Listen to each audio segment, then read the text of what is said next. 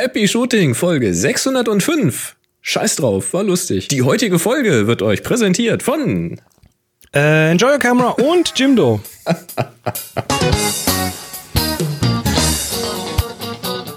Hier ist eine weitere Ausgabe von Happy Shooting, der Fotopodcast. Ah, super Timing. Äh, ja, ich, ich bin nicht überrascht. Wahnsinn. Äh, ja. ja. überrascht hat uns übrigens auch Nachwuchs. Am Hof ist ein Fohlen geboren. Juhu. Nein. Doch, ganz, ganz klein, so süß. Hm. Aber nicht lange, das ist nee. ja das Problem. Wir sind eure Moderatoren, Boris und Chris. Ah, Tanja ist auch schon Tier da, macht Fotos. Tierbabys sind nur ganz kurz süß und dann irgendwann sind sie einfach groß. Nein, unser Pferd ist immer noch süß. Okay. Das ist schon ganz groß. Ist das ein Zwergpferd? Nein, das ist ein süßes Pferd. Mit Dickkopf. Passt zu uns.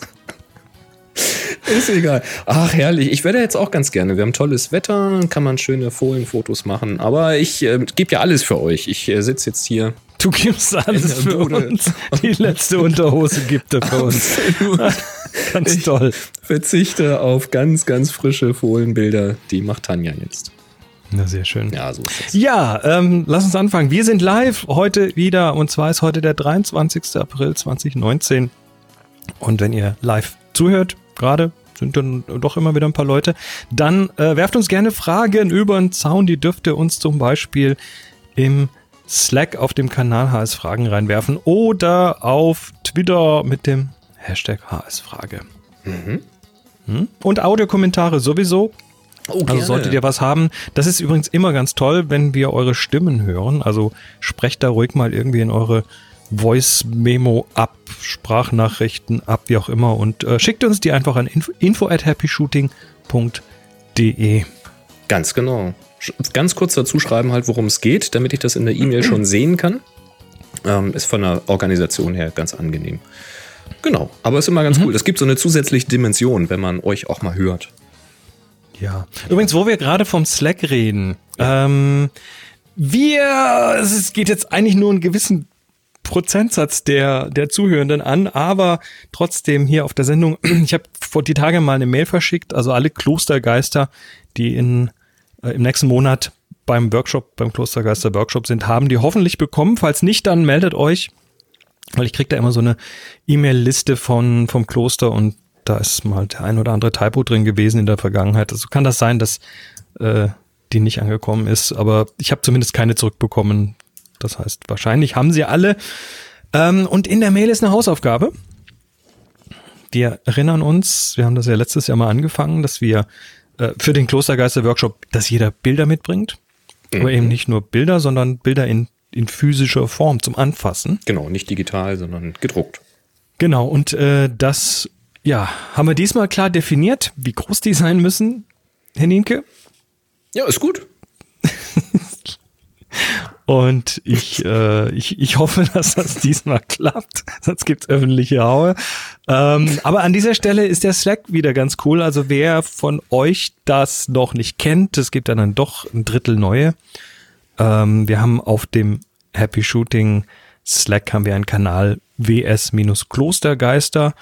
Und dort wird, ja, so allgemeines vorbereitet. Da gibt's eben das Thema Mitfahrgelegenheiten zum Beispiel, weil manche Leute dann doch irgendwie ähm, aus der gleichen Ecke zum Beispiel kommen. Manche kommen, können aber niemand mitnehmen, weil das Auto bis oben hin voll ist. Das kann auch passieren. Ähm, da werden Projekte besprochen. Da wurde jetzt irgendwie die Tage mal, hat mal jemand angekündigt, was für ein Whisky er für, für den Whis fürs Whisky-Tasting mitbringt und so weiter. Also es ist ganz Gibt's eigentlich auch eine Kaffeebar? Na, ich schreibe nachher mal rein. Kaffee-Nerds habe ich noch keine gefunden. Das wäre noch so witzig, wenn wir noch eine ganze Bar haben mit verschiedenen Kaffeezubereitungsmethoden und Grindern und. Ja. Ja, schauen wir mal. Na gut. Nee, der wird, der wird gerade zum Beispiel auch besprochen. Es gibt ja so ein paar Frühanreiser, die schon irgendwie am Samstag oder am Sonntag kommen. Ähm, und die organisieren jetzt gerade mal noch abends irgendwo gemeinsames Essen gehen und so. Sehr schön. Also das, das lohnt sich einfach im, im Slack dabei zu sein. Außerdem für die, die neu sind und vielleicht so ein bisschen bange sind, ne, wie geht's da und ist das, naja, also ich kenne das von mir selber früher, so diverse andere Workshops da. ist man halt vorher erstmal so ein bisschen angespannt, nervös. Das ist völlig Und das ist ganz gut, äh, der Slack, um, um auch so das ein bisschen rauszunehmen. so ein bisschen Angst ist gut, dann nimmt man alles sehr viel intensiver wahr. Das ist Stimmt. Äh, und noch ein kleiner Shoutout in eigener Sache. Und zwar äh, geht es um das Helfertreffen. Wir haben ja unseren, äh, unseren Libera Pay, äh, über den man zum Beispiel den Happy Shooting Helfern, das sind alle die, die ja im Hintergrund in irgendeiner Form hier mitmachen, äh, was Gutes tun kann. Und die Kasse hat sich über die Monate ein bisschen gefüllt. also ganz, ganz Und- großes Dankeschön an dieser Stelle mal an alle Ja, Spender. ihr seid der Hammer. Ja. Und ähm, da reden wir von, ich weiß jetzt gar nicht, wie viel sind, wahrscheinlich so Stücke, zehn, um, um die zehn Leute plus minus. Ähm, ja, und da findet jetzt dann tatsächlich irgendwann im August tatsächlich mein Helfertreffen statt. Mhm. Äh, da werden wir möglicherweise auch hinkommen, so wie es aussieht. ja, ich hoffe es. Noch habe ich da frei. Genau. Jetzt nur der Aufruf an alle da draußen, die sich zu den Helfern zählen. Äh, es gibt bei uns im Slack einen Kanal, der heißt LiberaPay, weil das eben auch das Vehikel ist, über die wir die Spenden dafür eingesammelt haben. Äh, und in diesem Kanal LiberaPay wird das gerade besprochen. Das findet Anfang August wohl statt. Und wenn jetzt jemand von euch da noch nicht da drin sein sollte, dann meldet euch doch bitte zum Beispiel bei der Sonja. Die lässt euch dann rein. Super. Ja, das ist so ein privater Kanal, aber das ist, glaube ich, ganz sinnvoll, wenn alle, die da mitkommen, äh, auch so ein bisschen, ja, ein bisschen mitreden können. Ne? Das wäre doch ganz cool. Mhm. Nun gut, Ja, schönes Ding. das war's von, von den Interna. Ähm, du hast auch noch so ein kleines, äh, Follow-up interner. kleines internes Follow-up. Was, was kommt denn bei dir oder was ist denn bei dir gegangen? Du erinnerst dich, dass ich äh, letzte Woche erzählt hatte, was mir für eine Update-Orgie bevorsteht, damit ich das Lightroom CC Classic Abo installieren kann, was ich installieren werde, bis irgendeine vernünftige Alternative da draußen ist, auf die ich Ach, wechsle. du hast noch nicht, oder wie? Ähm, ja, ich habe es jetzt ja gemacht, ne? Ach so, okay. Ja, ja. Und das ist äh, vielleicht für den einen oder anderen, ich dachte vielleicht auch für dich etwas verwunderlich, dass es dann doch so schnell ging. Ja, Jetzt Moment, Moment, du hast noch, noch mal, um es zusammenzufassen, du hast von was jetzt auf was abgedatet? Ich hatte Betriebssystem. ein, äh, ich habe einen iMac hier vor mir stehen, den Ja. 5K iMac, den älteren. ja. Und da war ein OS X El Capitan drauf. Mhm. Und danach gab es ja ein Sierra und ein High Sierra, die habe ich beide nicht installiert gehabt. Und danach gab es Mojave, kam letztes Jahr. Und auf das habe ich jetzt aktualisiert. Und dann natürlich diverse Programme darunter aktualisiert und zum Laufen gebracht. Äh, auf mein iWork 09 muss ich jetzt leider verzichten, weil das zwar noch startet, aber die Dateien nicht aufmacht. Und ähm, ja, habe dann jetzt das äh, Adobe CC Testabo installiert. Okay. Läuft, läuft sieben Tage insgesamt. Also das wird jetzt den, demnächst wird dann die erste Abbuchung erfolgen. Ja, weil ich eben mit dem Lightroom Workflow insgesamt am besten klarkomme. Also es ist, Lightroom muss man leider sagen, bei allem, was man darüber meckern kann, ist es für mich einfach das beste Gesamtpaket. Ich habe mir, wer das sehen will, wie gesagt, auf foto.ensonic.de gerne mal schauen. Wenn ihr da nach Lightroom oder nach Alternative Lightroom sucht, dann findet ihr alle meine ähm, Berichte dazu. Ich habe da diverse Programme ausprobiert. Ich habe ähm, mit Capture One hatte ich mal angefangen. Das kann ich tatsächlich empfehlen. Das ist ähm, von Phase One. Das Capture One ist die sicherlich professionellste Alternative zu Lightroom, die man nennen darf. Der Haken daran ist eben, dass die aus einer ganz, ganz anderen Ecke kommen. Die kommen also tatsächlich. Alarm! Ups. Äh, ja. Äh, äh. ähm, wir müssen die Sendung an dieser Stelle mal kurz unterbrechen. Da, da, da, Wegen was da. ganz, ganz Wichtigem. Ihr erinnert euch vielleicht, dass der Rolf uns vor einiger Zeit mal zusammengeschrieben hat, äh, wie lange denn Happy Shooting schon war. Wir hatten das mal gefragt. Ja. Und jetzt schrieb er uns, dass Happy Shooting auf die drei Millionste Sekunde zugeht. Ja. Und das passiert jetzt. Time is X minus 10, 9, 8, 7, 6, 5, 4, 3, 2, 1, 0. Wir haben drei Millionen Sekunden.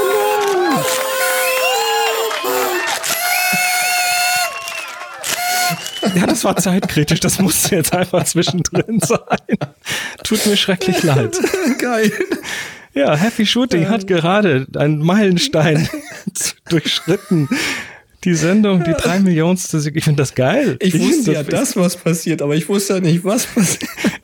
Es ist völlig arbiträr, aber es ist jetzt Sekunde drei Millionen plus. Ja, ich finde, das reicht auch. An dieser Stelle sagen wir Danke für alle, die uns so lange Jahre begleitet haben. Ich- Tschüss, bis zum nächsten Mal. Ich wüsste jetzt, ich wüsste jetzt gerne, ob irgendwen, irgendjemand hier tatsächlich diese ganzen drei Millionen Sekunden gehört hat. Es gibt da gerade so einen Podcast, der heißt Minutenweise Matrix. Vielleicht sollte man mal minutenweise Happy Shooting machen. Äh, lass uns weitermachen. Entschuldigung, wo warst du? Äh, ja, also, weiß ich nicht mehr genau. Ach so, best, bestes Gesamtpaket. Äh, Capture One, wenn ihr Lightroom nicht benutzen wollt, Capture One ist cool, ist ähm, professionell, äh, funktioniert gut, hat tolle Funktionen. Farbbearbeitung in vielen Bereichen, denke ich, sogar deutlich besser als Lightroom. Das muss man, denke ich, so sagen.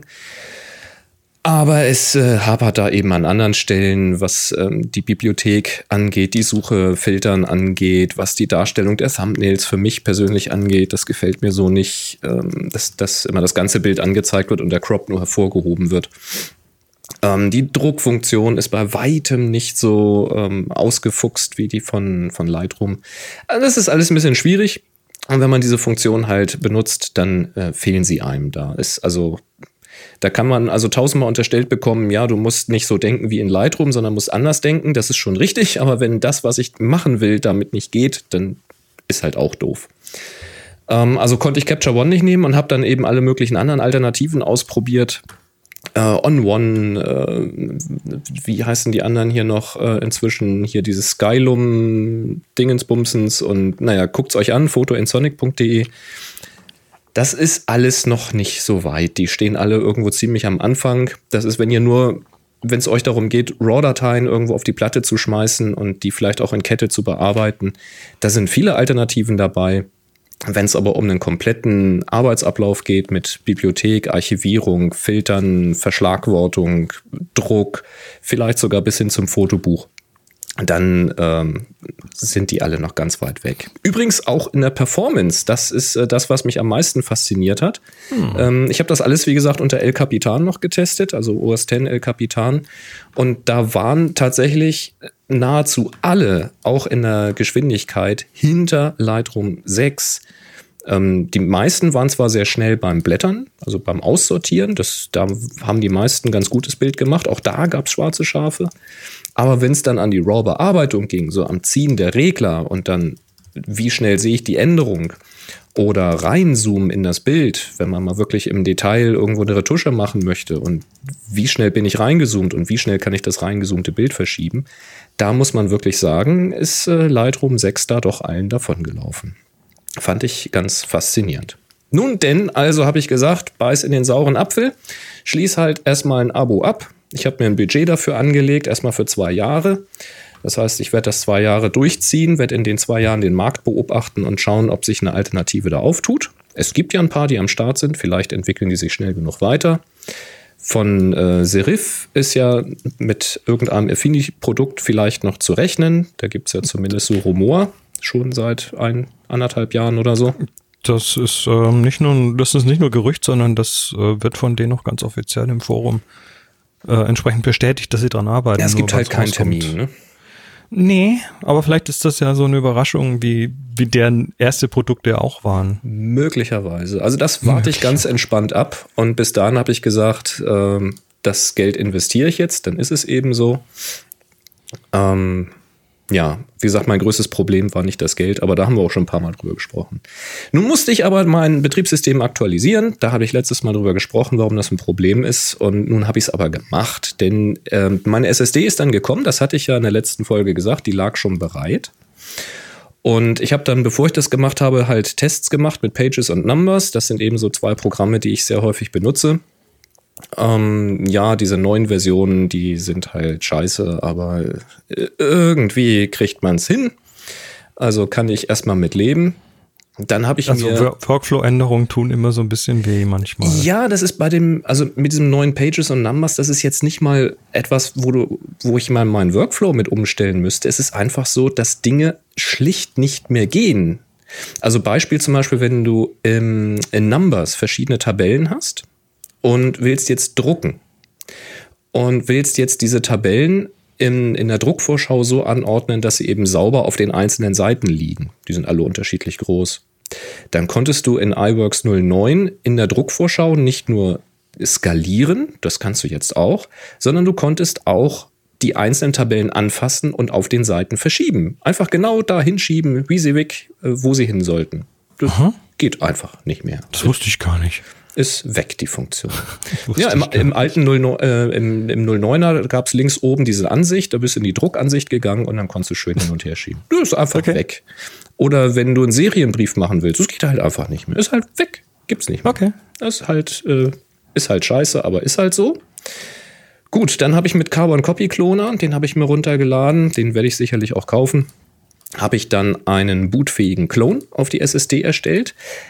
Da habe ich übrigens erstmal gestutzt, weil das ging relativ langsam. Da dachte ich, hm, was ist denn hier los? Sind doch alles SSDs, aber naja, gut, USB. hm, hm. Und dann hat er immer abgebrochen, sagte, ja, hier Lesefehler, Schreibfehler auf der externen SSD, ne? Denk Ich, hä? Ich Hast du, die, hast du die nicht neu formatiert? doch, doch, alles neu gemacht. Habe ich dann auch nochmal neu gemacht und die ist ja komisch. Carbon Copy Cloner kenne ich von früher, total geiles Tool und so. Hm, merkwürdig, merkwürdig, merkwürdig. Ja, und dann ist halt Osterzeit, ne? Alle Läden zu, kannst auch nichts bestellen.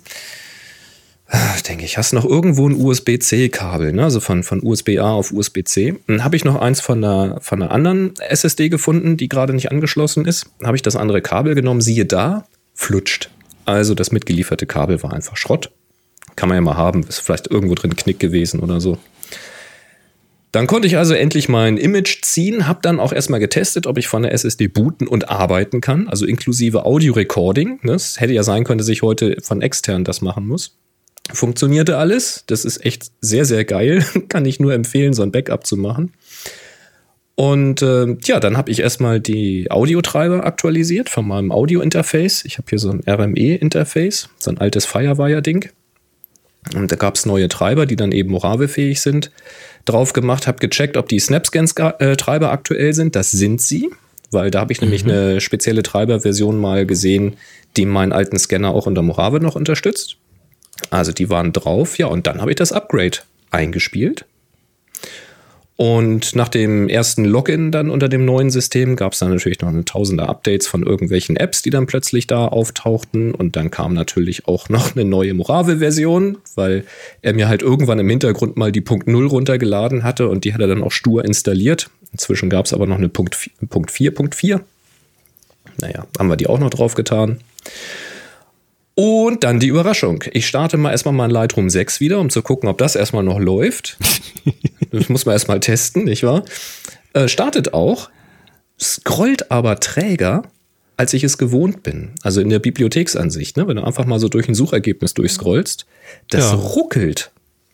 Und das kannte ich von El Capitan so nicht. Da hat das jetzt, das war jetzt nicht butterweich, also nicht so cremig scrollig, aber es war schon flüssig. Und jetzt war das ruckelig, denke ich. Das ist ja, das ist ja doof. Ähm, na, denke ich, egal, ist ja auch eine alte Version. Dann habe ich dieses Abo dann, äh, dieses Probeabo geklickt auf der Adobe-Webseite. Diesen, dann, dann leitet er mich zu einem Download. Der Download installiert mir erstmal das Lightroom CC. Denke ich, ja, ich will doch das Das Ding, was Klassik da haben. oben im Menü. Ach so, ah, okay. mhm, ja, mhm, mhm. Ja, dann bin ich wieder auf die Webseite zurück, habe gesagt, ich will Classic runterladen, habe ich dann Classic runtergeladen. Der hat mir dann im Menü diesen, diesen Softwareverwalter da installiert und da konnte ich dann Classic installieren. Wunderbar. So, dann habe ich Lightroom CC Classic drauf. Das ist Version 8. Punkt irgendwas und äh, Scrollen ist noch ruckeliger. Ja, da war ich natürlich erstmal begeistert. Hab dann mit dem Support Kontakt aufgenommen. Ich hatte auch gerade ein paar Tage vorher von Paddy ein Video gesehen, 1972. Der hatte auf YouTube ein Video gezeigt, wie das auf seinem iMac Pro. Der hat nämlich den iMac Pro, weißt du, das Ding mit, mit Xeon Das Power Ding, ja, ja. und fetter Grafikkarte. Also mehr geht gar nicht im Augenblick. Ähm, jedenfalls nicht auf Mac-Seite. Das Ding hat der und da ist es genauso ruckelig. Und da habe ich gedacht, das äh, kenne ich gar nicht, ne? Was soll das denn? Ja, jetzt kenne ich das auch und weiß schon mal, dass ein iMac Pro mir auch nicht helfen würde. Dann haben die mit dem Support Kontakt mit mir aufgenommen, haben auch Fernwartung auf meinem System gemacht, haben sich das alles angeguckt, verschiedene Sachen ausprobiert. Ja, gibt keine Lösung, ist ein Problem mit der hohen Auflösung. Paddys Lösung ist dann, ähm, die Software mit reduzierter Auflösung zu starten. Das kann man machen auf dem Mac. Wer das nicht weiß, ähm, ihr navigiert einfach mal mit dem Finder in das Anwendungsverzeichnis. Da gibt es dann ein Verzeichnis, wo das Lightroom drin ist. Dann drückt ihr ähm, hier Command I oder rechte Maustaste Information auf der Anwendung. Dann geht so ein Fensterchen auf und da kann man wählen in reduzierter Auflösung starten.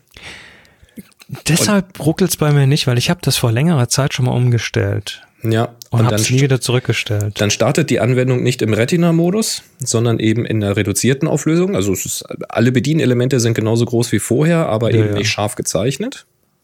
Und dann scrollt es natürlich auch besser, ja klar, weil ja auch Muss auch nur ein Viertel der, Auflösung Daten ist. irgendwie, klar. Richtig. Ähm, habe ich ausprobiert, funktioniert natürlich, sieht scheiße aus, habe ich direkt wieder abgestellt. Weil dafür habe ich hier kein 5K vor mir, dass ich dann irgendwelche grob geresteten, gerasteten Thumbnails hier sehe. Er geht gar nicht. Ähm, hab dann einen Beitrag im Adobe Forum erstellt. Da kam dann auch direkt eine Antwort von der Lightroom Queen. Das sei wohl ein programmtes Problem unter Mojave und ist ein Work in Progress. Also man arbeitet da wohl dran und ich habe auch gefunden Beiträge von dem normalen Lightroom, also dem normalen, von dem neuen Lightroom CC, was ja wirklich eine ganz neue Codebasis ist. So für, für Mac, Ist es für das Windows. wirklich? Haben sie ja mal Oder gesagt. behaupten die das nur? Naja, es läuft ja auch unter iOS und sowas, da werden sie schon irgendwas neu gemacht haben. Ähm, aber das soll wohl auch tierisch ruckeln bei den hohen Auflösungen. Also da werden sie was tun müssen. Ich vermute, es hängt tatsächlich an Apple, ähm, weil die ja den OpenGL-Support eingestellt haben. Da werden noch irgendwelche OpenGL äh, Rückwärtskompatibilitätsfragmente in dieser äh, macOS-Version drin sein und das scheint alles nicht mehr beschleunigt zu werden. Vermute ich. Also da müssen sie ran, hilft alles nix. Äh, es ist nicht unbenutzbar. Man kann ja sowas ähnliches wie scrollen. Aber die Bearbeitungsfunktion ist nicht eingeschränkt. Sendungstitel. Man kann ja sowas ähnliches wie Ja, das scrollen. ist, es ist fürchterlich.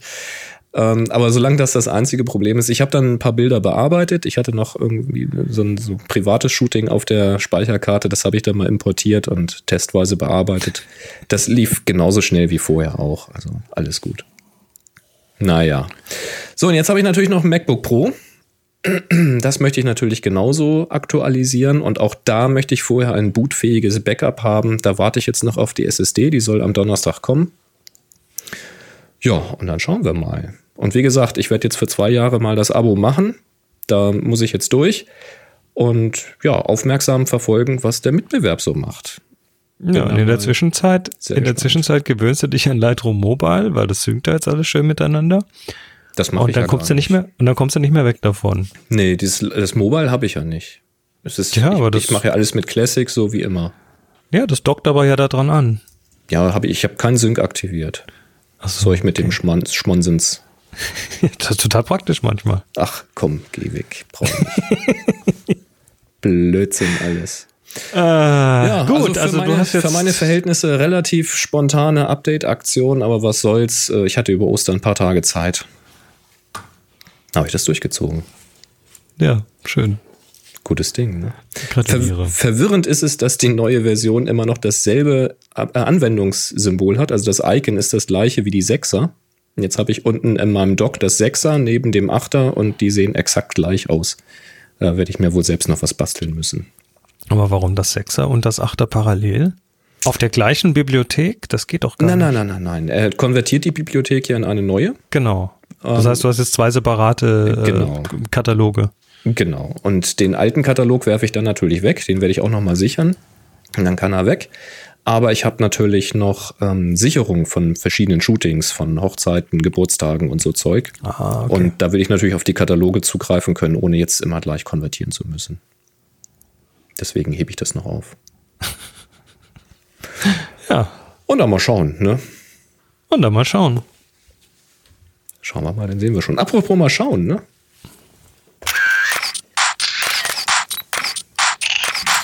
Happy Shooting, der Fotopodcast. Werbung. Wir werden diese Woche wieder unterstützt von Ninja Camera. Das sind die mit dem Fotozubehör und mit 5% Rabatt auf jede Bestellung, äh, nee, die 5% Rabatt bekommt ihr mit dem Gutschein Happy Shooting 2019. Mhm. Und äh, die haben dir diesmal ein, äh, ein Pro-Kit MacMod MacBox Pro, was? Erklär mal. Ja, ähm, genau, haben sie mir geschickt. Und zwar kennst du MacMod. Ja, ja, klar, Da das haben wir schon, haben wir mal schon mal ein paar Mal gehabt. Ne? Das ist so, so, ein, so ein Gummischlipper, den du über so einen Systemblitz ziehst. Der hat dann links und rechts einen dicken Magneten und da kannst du dann wunderbar so Lichtformer drauf machen, so Wabe Ja. und Snoots und so. Ähm, Habe ich ja auch einen hier. die dann so magnetisch dran klacken vorne. Genau, sehr bequem. Und das Problem war, dass du so ein Ding dann schlecht in Softboxen reinkriegst, weil ja dann vorne der Durchmesser von dem Blitz relativ breit wird durch die Magneten und das immer runternehmen und draufnehmen ist ja auch doof.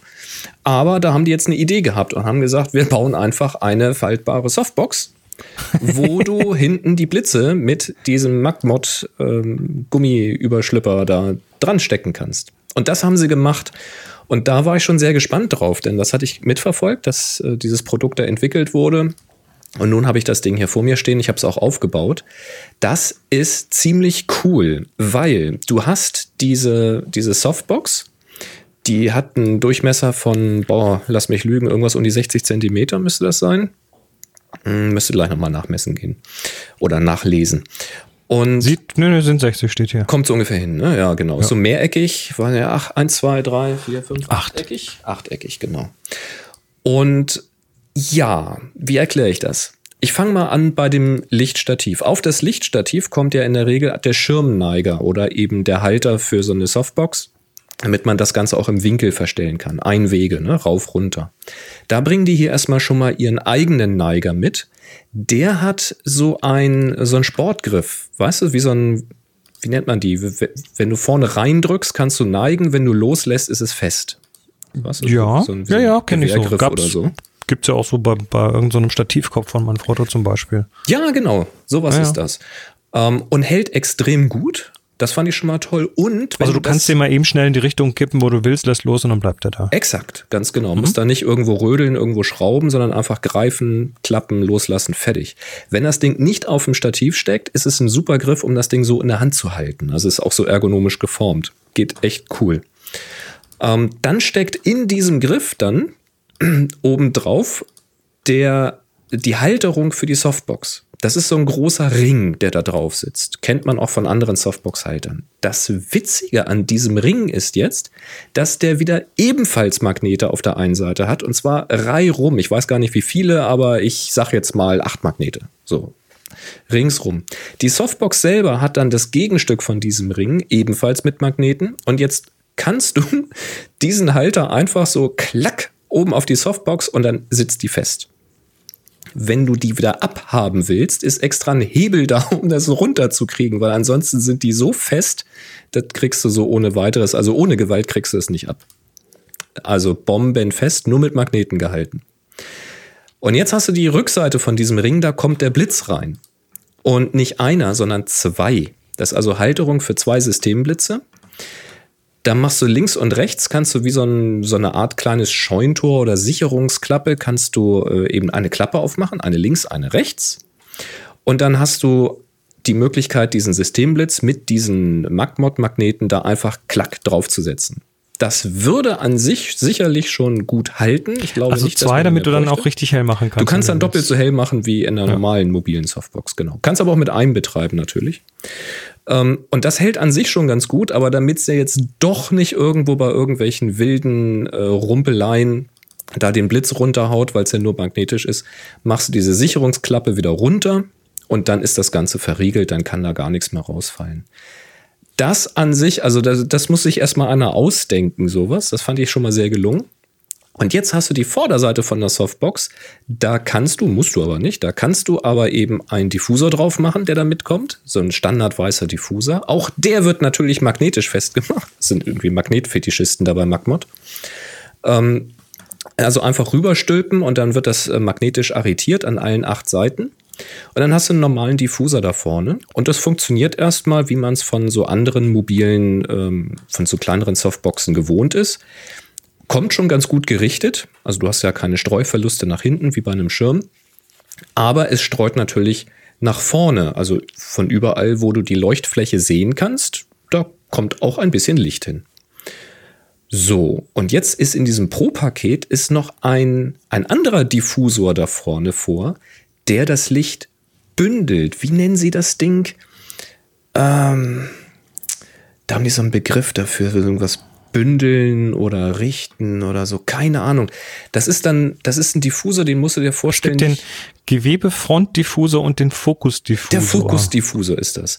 Das ist kein Stoffgewebe, also nicht so ein, nicht ein einfachen weißer Stoff, der das ganze diffus streut, sondern das ist eine Folie. Dieser Diffusor wird quasi aufgerollt transportiert, den kannst du Ah, nicht ich sehe falten. gerade, das ist wie so eine, so eine, so eine biegsame Fresnel-Linse. Ja, möglich. Siehst du aber so nicht. Also wenn das Fresnel ist, dann ist das so, so fein, dass du das nicht direkt siehst. Ich habe erst gedacht, das ist jetzt einfach eine andere Form zu diffusen oder sowas, halt Kunststoff statt, äh, statt, statt Stoff. Ähm, ganz merkwürdig irgendwie. Habe das drauf gemacht und tatsächlich, du kriegst sehr fokussiert diese Fläche. Also du hast kaum Streuverluste nach links und nach rechts, kannst also sehr, sehr gezielt damit arbeiten. Ich würde es fast vergleichen ähm, mit so einem mit so einem Parabolschirm oder sowas, nur eben viel kompakter, weil du eben nur so dieses kleine Softbox-Format hast. Also das fand ich sehr interessant. Also richtige Tests stehen damit noch aus, das will ich unbedingt ausprobieren. Aber das hat mich sehr beeindruckt, dass du ohne irgendwelche Waben oder sowas tatsächlich die Streuverluste nach links und rechts quasi eliminierst. Witziges Teil. Und damit man das alles gut transportieren kann, ist in diesem Pro-Kit noch eine Transporttasche dabei. Das ist richtig eine große Tasche, wo auf die eine Seite die, die gefaltete, also die kannst du so zusammenlegen wie so ein Schirm, äh, die Softbox reingeschoben wird. In die Mitte kann dann das zusammengerollte, diese, diese Fokus-Diffusor, der kann zusammengerollt reingeschoben werden. Ringsrum die ganzen Zubehörteile. Ähm, und die kannst du auf beiden Seiten öffnen. Die ist so zweigeteilt. Ähm, da verteilen sich die Sachen auf beiden Seiten und ist noch Platz für anderes Zubehör eigentlich ein ganz nettes Gesamtkonzept. Kostet halt ein bisschen was, ist MacMod. Ne? Das Pro-Paket liegt irgendwie so bei 600 Euro. Gibt aber auch ein Starter-Kit, das ist günstiger. Da ist dann die Transporttasche und dieser Fokusdiffusor und sowas nicht dabei. Das kann man sich dann einzeln nachholen, wenn man das dann Stück Da für Stück aufrüsten Bist will. du beim Einsteiger-Kit bist du dann bei 350 Euro. Ja. Ja. Ist auch okay. Ne? Also wer MacMod hat, weiß, dass er für die Idee ein bisschen was bezahlt. Ich finde sie aber echt cool gemacht. Also man muss schon sagen, dieses Magnetding, das hat auch irgendwie was Befriedigendes, wenn man die irgendwo so aneinander klatscht. Das ist, äh, das ist schön. Also danke Enjoyer Kamera, dass ich das mal ausprobieren durfte. Ähm, ich muss mal gucken, wie ich das noch vernünftig getestet kriege. Sehr schön. Kommen wir zu Andreas. Der schreibt uns, hallo zusammen zum Thema Reparatur hätte ich da eine Frage. Meine Nikon D5300 Einsteiger Mittelklasse hat seit meinem Urlaub auf den Azoren das Problem, dass ein paar Tasten auf der Rückseite nicht mehr funktionieren.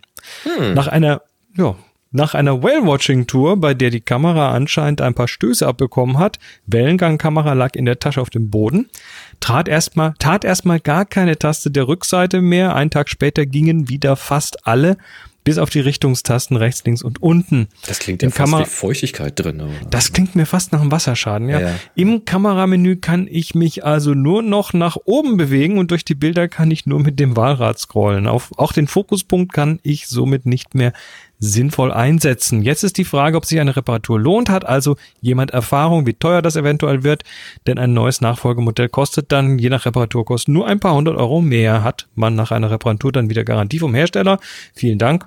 Und Happy Shooting Andreas. Ähm, ganz kurz, also die Art des Schadens die kommt mir schon schwer bekannt vor. Also dieses, äh, da tut plötzlich irgendwie gar nichts mehr und nach einer Weile tut wieder ein Teil Und dann davon. kommt ein bisschen wieder, das kenne ich Lässt, lässt, lässt darauf schließen, dass da irgendwie Wasser eingedrungen ist und das dann ja, das nach, nach und nach raustrocknet. Ähm, die Moni hatte mit ihrer, mit ihrer Pentax 6.7, mit ihrer analogen Mittelformatkamera das so, so ein ähnliches Phänomen, wobei das war tatsächlich noch ein bisschen heftiger. Da sind wir, als wir in äh, Norwegen waren, ähm, ist da Salzwasser drauf, ge, drauf geplatscht und das tat erstmal noch und am nächsten Tag tat nichts mehr. Und der Transport hat nicht mehr funktioniert. Und dann hat sich hinterher so rausgestellt, es war ein Korrosionsschaden. Also da ist Salzwasser in die Kamera eingedrungen, ähm, die dann auch, ja, das hat dann eben, war böse, weil es korrodiert natürlich da drin dann irgendwie. Die Nikon 5300, ja, Einsteiger Mittelklasse, da weiß ich jetzt nicht, wie gut die abgedichtet ist. Nikon an sich ganz gut, aber tja, ich kann da nicht viel dazu sagen, wie gut konkret jetzt diese Kamera ist. Wahrscheinlich nicht besonders gut. Und äh, wenn du auf einer Whale-Watching-Tour warst, dann gebe ich mal von Salzwasser aus. Das könnte tatsächlich äh, das Problem sein. So, jetzt fragst du, ob sich eine Reparatur lohnt. Und meine Erfahrung ist bei sowas im Zweifel Service finden, also der, der Herstellerservice. Bei mir wäre es Canon und äh, kann man da hinschicken und Kostenvoranschlag machen lassen. Mhm. Da kann es sein, dass sie, dass du vielleicht den Versand zahlst und dass sie vielleicht noch eine kleine Summe für den Kostenvoranschlag äh, ansetzen und der Das- dann bei Reparatur verrechnet wird. Das kann man aber normalerweise. vorher erfragen. Das kannst du aber vorher erfragen, genau. Du kannst da vorher mal eine Mail hinschicken oder anrufen und einfach mal fragen, wie ist das denn? Und die können dir wahrscheinlich per Ferndiagnose nicht sagen, ob sich das noch lohnt, aber so ein Voranschlag, äh, die werden sich das auf jeden Fall anschauen und dann sagen, das wird so und so viel kosten und dann sind die darauf, daran auch erstmal gebunden. Ja. Und dann, kann, da kannst du sagen, nö, will ich nicht. Ich zahle meine, ich zahle den Voranschlag und nehme die Kamera wieder zurück und dann schicken die dir wieder. Mein Verdacht wäre halt, wenn er hier schreibt, äh, Nachfolgemodell kostet dann je nach Reparaturkosten nur ein paar hundert Euro mehr. Ähm, wenn das die finanzielle Grundsituation ist, was durchaus äh, okay wäre, dann würde ich vielleicht dazu tendieren, das Ding einfach vielleicht so als Trophäe ins Regal zu stellen und zu sagen, dann nehme ich jetzt die paar hundert Euro und äh, hole mir einfach den Nachfolger. Dann, weil dann sonst wegschicken, dann ist auch keine Kamera da und dann die Antwort abwarten und wenn sie Also- repariert zurückkommt, hast du immer noch die alte Kamera. ist halt die Frage, ne, ob's, ob sich's lohnt oder nicht, das, oder ob man es dann tatsächlich machen will oder sagt, nee gut, dann investiere ich jetzt in eine neue. Das ist in dem Fall, ja. Andreas, deine Entscheidung. Also für mich wäre es halt eine monetäre Entscheidung, wenn ich eben nicht ein paar hundert Euro mehr zur Verfügung habe, also Ja. es wirklich auf jeden Zehner ankommt, dann würde ich den Weg mit dem Kostenvoranschlag gehen und das gegebenenfalls machen lassen. Und sonst halt einfach, komm, scheiß drauf. Neue. Und deine Frage, ob man dann nach einer Reparatur wieder Garantie vom Hersteller hat, ähm, das musst du auch erfragen. Äh, Im Normalfall geben die dir auf die Reparatur aber eine Garantie. Ich glaube, da ist gesetzlich, ist da glaube ich nichts äh, vorgeschrieben. Aber was ich so bisher so erfahren habe, ist, dass in der Regel auf eine Reparatur so ein Hersteller dann irgendwie noch ein Vierteljahr Garantie gibt. Ja, oder du hast so ein Ding wie ich mit meiner Olympus und kriegst dann quasi ein, eine komplett neue Kamera wieder zurück, weil Reparatur lohnt sich für die nicht, weil sie die Teile nicht da haben. Und dann greifen sie irgendwo ins Archivregal und schicken dir eine neue Kamera. Und dann hast du natürlich Ich auch glaub- eine Garantie drauf. Ich glaube, bei der Nikon D5300 ist das wahrscheinlich eher nicht so. Naja, bei der EM1 Mark I war das auch so. Und die ist auch schon lange outdated gewesen. Ne? Man weiß es immer nicht. Tja, Also grundsätzlich äh, würde jetzt zum Beispiel meine Canon die 350D kaputt gehen. Da würde ich nicht drüber nachdenken, dann ist sie kaputt. Pech gehabt. Tja. Würde die 5D jetzt kaputt gehen, würde ich auch sagen, Pech gehabt. Weil das ist wirtschaftlicher Totalschaden, dann lohnt sich nicht. Ja. Nur gut. Äh, wir haben noch einen kleinen Nachtrag. Und zwar hatten wir in der was letzte Sendung über Hallstatt gesprochen. Das ist Ja. dieses dieses äh, Städtchen in oder Dorf oder Städtchen in ähm, Österreich, Dorf. Österreich genau und äh, wo da die ganzen Chinesen hinkommen und äh, die Leute schon so ein bisschen genervt sind. Und äh, ja, da hat, äh, hat uns Jürgen und Dietmar haben uns beide geschrieben. Der Jürgen schreibt, Hallstatt kennt man als Österreicher natürlich. Und auch die Geschichte mit dem Dorf in China. Wie ihr richtig vermutet habt, hat das Dorf eine ziemliche Hassliebe zu den vielen Touristen entwickelt. Natürlich sind die Besucher eine Einkommensquelle für viele. Andererseits ist man genervt von den sehr aufdringlichen Besuchern, die einfach so bei der Tür reinspazieren, wie, weil es im Garten so nett aussieht. Die Lebensmittel sind ebenfalls tatsächlich teurer hier. Deshalb hat quasi jeder Ort jeder im Ort statt eines Autos mit Garage ein Hausboot mit Abstellplatz. Zum Einkaufen fährt man dann meist aufs andere Ufer des Hallstätter Sees und kauft dort zu den üblichen Preisen ein. Bootfahren kann man auch als Tourist hier wunderbar, aber Vorsicht, als ich letztes Jahr in Hallstatt war, hat mir die sehr freundliche Bootsvermieterin gesagt, dass ich zum Fotografieren nicht zu nahe an die Häuser fahren sollte, denn ein paar Meter in den See hinein gehört das Wasser noch zum Grundstück und damit dem Hausbesitzer und die ahnden die Ruhestörung gerne mit Spritzen aus den Hochdruck, aus Hochdruckschläuchen. Und Und sehr um- schön. Um den vielen Touribussen Herr zu werden, sollen jetzt Timeslots eingeführt werden, damit die Bewohner auch mal ihre Ruhe haben. Auch eine schöne Idee. Sehenswert ist das, genau, sehenswert ist das Ganze aber jedenfalls. Zum Fotografieren würde ich empfehlen, mit der Gondel in die Salzwelten hochzufahren. Da sind dann auch deutlich weniger Touristen und man kann wunderbare Panoramen vom Dorf und vom See machen, wie zum Beispiel dieses, welches, welches ich letztes Jahr im Sommer gemacht habe. Wir machen da mal einen Link in die Shownotes, ähm, weil das ist tatsächlich wunderschön da. Also das ist toll, toll gelegen und sieht von da oben echt geil aus und äh, schreibt dann und am besten gleich am Morgen hinfahren, denn sonst kriegt man kaum noch einen Parkplatz. Super.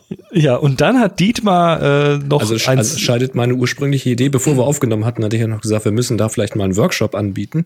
Ja. Aber wenn man da keine Parkplätze kriegt, ist ja auch doof. Ne? und wenn die Leute eh schon die Schnauze vom Fotografieren voll haben, macht man sich da keine Freunde. Äh, ja, und dann Dietmar noch hinten dran einen Kommentar geschrieben. Äh, den Kommentar von Jürgen kann ich nur bestätigen. Es gab auch schon Vorfälle, dass ein Hausbesitzer nicht aufs eigene Klo konnte, weil es von einem Touristen besetzt war. Du anscheinend, anscheinend wechseln die Asiaten wirklich, äh, verwechseln die Asiaten wirklich die Museumskopie mit der Realität und verhalten sich wie in einem Museum und gehen einfach überall hin, was nicht versperrt ist und machen dann Fotos. Zum Beispiel von deiner Familie im Esszimmer zum Mittag. Äh, Und, Ja gut, das ist anstrengend, ja. Mhm. ja, und ich hatte dann ja noch eine Hochrechnung gemacht, wie viel man da so verdienen müsste als, äh, ja, als jemand, der da lebt. Da schreibt er die positive Hochrechnung von Chris, 15.000 Euro. Tja, leider sind das nicht mal Tagesgäste. Die werden mit Bussen angekarrt, dann durch den Ort getrieben und meist drei Stunden später geht's weiter. Nur das wenigste Geld bleibt vermutlich in Hallstatt. Tja, das ist natürlich doof. Und ich vermute mal, ähm, dass, dass so Sachen wie Instagram oder das chinesische Äquivalent wahrscheinlich auch nicht wirklich helfen. Nee. Ja. Ach, Vielleicht, vielleicht ist ja irgendjemand, vielleicht hört ihr irgendjemand das Hallstatt zu. Lasst doch mal wissen, wie es euch da so geht. Ja, genau. Wenn ihr da wohnt, meldet euch mal bei uns. Tja. Hallstatt. Wahnsinn. Jetzt kenne ich zumindest dem Namen nach auch Hallstatt. So funktioniert das. Tjo. Der Holger hat uns übrigens einen interessanten Link geschickt. Der schreibt: Hallo Bikri. Ich weiß jetzt nicht genau, warum Bikri, aber bin gerade über folgenden Artikel gestolpert. Kontrovers und ich habe da andere Ansichten, aber dennoch gefällt mir das Fazit. Der Fotograf macht das Bild. Ähm, Grüße aus Berlin, Foto Holly. PS, danke für die beiden Spezialfolgen über Wildlife. War schon eine Weile her jetzt, ne? Genau mein Ding. Dazu passend das Thema Ethik von Bildern. Das beschäftigt mich auch immer wieder und betrifft wohl am meisten Reporter und Tierfotografen. Ja, oder Leute, die in Hallstatt unterwegs sind. Aber das ist ein anderes Thema. Ja, den Link, den er geschickt hat, das geht auf eine Webseite, den privaten Blog von Matthias Römer, der zum Beispiel Hochzeiten fotografiert. Und den habe ich mir mal durchgelesen. Der hatte mal Nikon, ist dann zu Fuji gewechselt. Weiß jetzt, habe jetzt vergessen, welches Modell genau, eine ältere Fuji jedenfalls, weil schön kompakt ne? und Bild im Sucher und schön, schön, schön. Ist dann aber wegen des schlechten Autofokus, den er halt nun mal braucht, eben auch bei schlechten Lichtverhältnissen, bei so Hochzeiten und Tanz und so weiter. Wegen des schlechten Autofokus ist er dann wieder zurückgewechselt zu einer Nikon. Ich glaube, eine D500 und sagt da irgendwie, das Autofokussystem von der D5 wäre da drinne. Und äh, das ist halt sehr, sehr genial. Ja, und dann hat er immer gearbeitet mit Festbrennweiten für die Hochzeitsfotografie. Dann hat er so, ein, so eine äh, kleine Handvoll Objektive eben dabei, mit denen er gewechselt hat. Und das ist ja so der Klassiker in irgendwelchen Foren, dass es dann heißt, ja, musst du fotografieren, musst RAW fotografieren natürlich, damit du das, äh, die besten Bearbeitungsmöglichkeiten hast und mit Festbrennweiten arbeiten, damit du die beste Bildqualität hast. Nun gut, Jetzt ähm, hat er dann immer weiter natürlich den Markt beobachtet. Fuji mochte er und kleine Kamera ist ja auch schön. Ähm, ja, und dann kam die Fuji X-T3 raus. Von der hatte er gehört und gelesen und sagt aber, das kann man nur selber testen, weil vertrauen kannst du da am Ende eh niemanden, weil jeder andere Anforderungen hat natürlich. Hat sich das Ding gekauft und damit er jetzt nicht gleich einen ganzen Zoo an Objektiven dazu sich holen muss, hat er sich erstmal einen Zoom geholt, nämlich das 16 bis 55 mm mit der durchgehenden Blende 2.8 und hat damit eine Hochzeit fotografiert. Und war überzeugt. Also Autofokus hat wohl gut funktioniert. Ähm, es war halt wieder toll, äh, im Sucher das Bild zu sehen, also quasi schon vor dem Auslösen zu sehen, ob die Belichtung passt. Und das Ergebnis ist genau das, was du schon vorher gesehen hast. Ist ja auch das, was ich bei der Olympus so liebe. Ähm, da war er äh, sehr angetan und jetzt kommt's. Er hat das Ganze in JPEG fotografiert. Hoch. Aus verschiedensten Gründen. Denn zu dem Zeitpunkt, wo er die Kamera gekauft hat, äh, konnte Lightroom die RAWs noch nicht lesen. Das, jetzt kommen wieder einige sagen, ja, kann man doch dann immer mit einem DNG-Konverter, aber ich glaube, der konnte die Formate dann auch noch nicht. Aber selbst wenn, ist ja auch wurscht. Das war jedenfalls ein Grund. Dann war eben die Tatsache, dass er ja What You See is What You Get im Sucher hat. Das heißt, wenn du die Belichtung einstellst, hast du keine Überraschung mehr, was die Belichtung betrifft. Du musst, also hast nicht irgendwie die Anforderung, da plötzlich drei bis fünf Blendenstufen korrigieren zu müssen. Das ist sowieso Quatsch. Das passiert auch nicht oft. Das sind eher so diese, diese glücklichen Fotos, die man gemacht hat, die aber leider von der Belichtung völlig daneben sind. Aber gut. Ähm, das heißt, Belichtung sitzt, wozu also RAW funktioniert eh. Und er hat außerdem in der Fuji, und das habe ich schon von sehr vielen gehört, er hat in Fuji diesen, äh, den Fuji Film-Look eingestellt. Also Fuji hat in seinen Kameras so ein, ja quasi schon so ein Bearbeitungspreset für seine, für seine JPEGs drinne, um eben diese Fuji-Filme zu emulieren. Das, was man sonst eben in Lightroom mit diesen Visco-Presets oder anderen Presets versucht hinzukriegen. Die Rauschunterdrückung hat ihm gut gefallen. Also die Kamera hat streckenweise in der Kirche ISO 8000 vorgeschlagen. Und alles wunderbar, kann er wunderbar mit leben. Hat auch Beispiele da auf der Seite gepostet, wo ich sage, alles geht gut. Ähm, ja, und die Presets, also er hat natürlich irgendwo noch so sein Preset, was er auf die Bilder draufhaut. Äh, ein bisschen so Kontrastschärfung, äh, bisschen, bisschen Farbe, aber wirklich minimal. Das funktioniert auch auf JPEG drauf, äh, hat er auch ein Vorher-Nachher-Bild drinne. Ja, also läuft für ihn wunderbar. Er ist schneller fertig mit der Bearbeitung. Die Bilder sind schneller äh, importiert, exportiert, sind schneller bearbeitet in Lightroom. Äh, kann er gut mit leben. Er hat dann wohl noch ein paar mehr Hochzeiten mit dieser Kombination, diese Kamera und das Zoom fotografiert. Hat sich sehr gefreut, dass er dann nur kleines Besteck dabei hat. Ne? Kleine Kamera, das Objektiv, auch wenn es ein relativ fettes Objektiv ist, ähm, Umhängetasche und gut. Ähm, ich nehme an, dass er noch irgendwo einen Blitz oder sowas mit dabei hat. Äh, Autofokus, sagt er, absolut hervorragend, kann er gut mitarbeiten, auch bei wenig Licht auf der Tanzfläche. Und ja, wie gesagt, JPEG genügt ihm an dieser Stelle vollkommen, weil Belichtung sitzt eh. Und er hat eben den Look, den er haben will, schon direkt aus der Kamera. So, und dann, ja. Das ist, eine, das ist eine Überlegung, die ich bisher eigentlich noch gar nicht gemacht hatte, aber es ist natürlich total äh, logisch, wenn du, wenn du mit einer spiegellosen eben eh übers Display arbeitest und dann dort dein Histogramm siehst und äh, ja. die Belichtung gleich siehst, dann kannst du die natürlich tatsächlich auf den Punkt hin belichten. Mhm. Und dann ist natürlich JPEG viel einfacher, weil du hast nicht mehr so viel, du musst nicht mehr so viel korrigieren, äh, korrigieren hinterher. Genau. Und wenn, also das ist natürlich das große Wenn. Wenn der JPEG-Look aus der Kamera das ist, was du willst, wenn das dein Look für die Bilder ist, mit dem du da eben auch auftrittst nach außen und dass das dein Stil ist, dann spricht meiner Meinung nach auch relativ wenig dagegen, weil wozu jetzt noch an irgendwelchen Reglern wie wild drehen, wenn das doch der Look ist? Weil mal so ein bisschen am JPEG bearbeiten kann man durchaus, ja. Das ist jetzt ja nicht so, dass man da nichts mehr dran machen kann. Auch da kannst du noch ein bisschen an der Tonkurve drehen. Du kannst halt nur nicht mehr groß am Weißabgleich rumjuckeln. Da hast dann schon engere Grenzen. Geht zwar, sieht aber nicht immer so gut aus.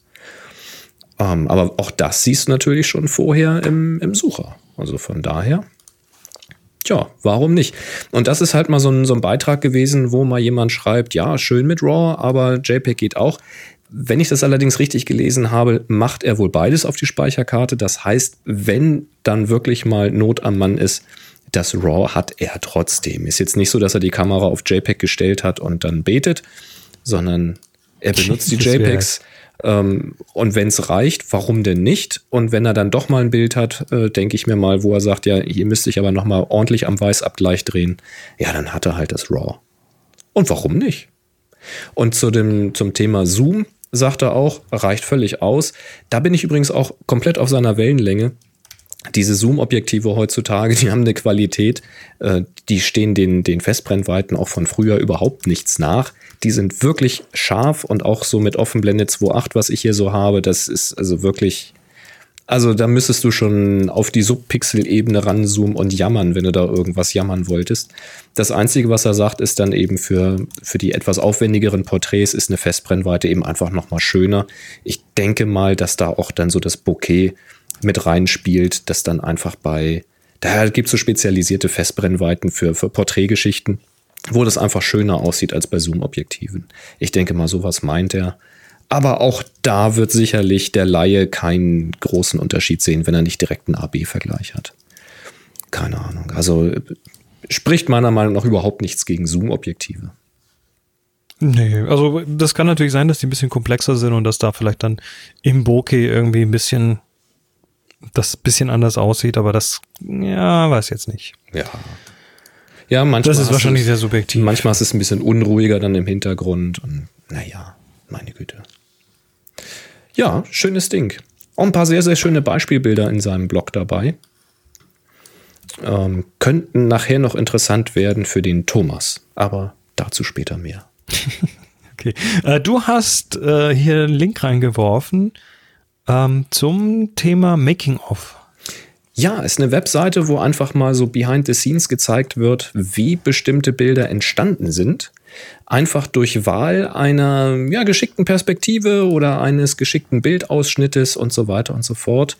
Ähm, ja, zum Beispiel halt äh, ein Mädchen mit einer Blume im Vordergrund und dann könnte man jetzt natürlich überlegen, ja, gehst jetzt ins Blumenfeld, Sonnenblumenfeld und machst da irgendwie ein Bild, wartest auf die richtige Lichtstimmung. Dann kriegst du aber die Haare nicht so schön hin. Ja, oder du legst dein Model eben einfach auf den Boden, die soll die Blume in der Hand halten, die entgegenstrecken, du fotografierst einfach senkrecht nach unten. Zack, alles aufgeräumt, funktioniert. Das ist noch das einfachste Beispiel. Dann gab es aber auch so ein, so ein Bild, das so aussieht, als ob das Model irgendwie durch einen Holzzaun schaut, irgendwie schönes Licht, Sonnenuntergang, alles so ein bisschen, bisschen erdig, so ländlich die Szene. Und dann siehst du das Making-of, da sind sie, glaube ich, irgendwo auf einer Terrasse oder Dachterrasse.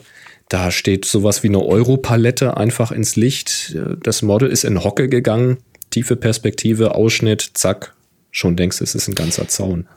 Ja, ich habe das zuerst gesehen und dachte so, so ein Blödsinn, aber es ist schon, ich glaube, es hilft vielen, die so ein bisschen konzeptionell arbeiten wollen, um einfach mal überhaupt, wenn, wenn man da anfängt, mal so, ja, so ein bisschen Inspiration zu kriegen, ein paar Ideen zu bekommen und vielleicht auch mal äh, zu sehen, wie einfach es doch eigentlich sein kann.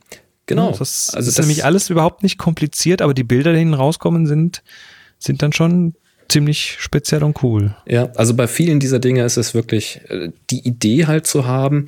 Und das wollte ich einfach mal mitgeben mit diesem Link. Wenn man da mal mit offenen Augen durch seine Landschaft geht und sieht etwas stehen, dass man nicht nur die erste Idee vielleicht nimmt, die man im Kopf hat, sondern dass man überlegt, hm, wenn ich aus einer anderen Perspektive fotografiere, wenn ich vielleicht einen engeren Ausschnitt oder einen weiteren Ausschnitt nehme, kann ich damit vielleicht noch mehr machen.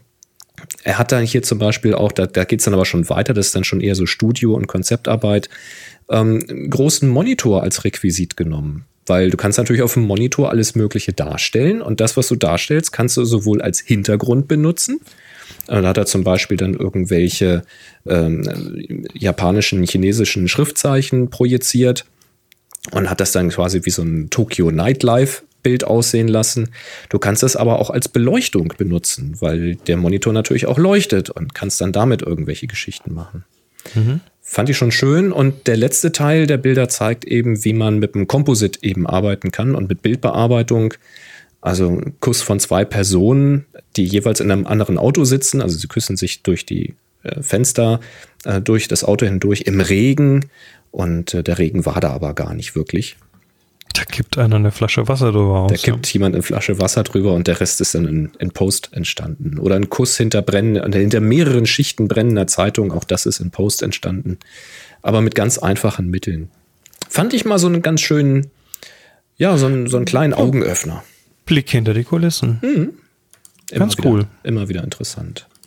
Tja. Das ist noch was Interessantes. Ja, Shooting, der Fotopodcast. Werbung.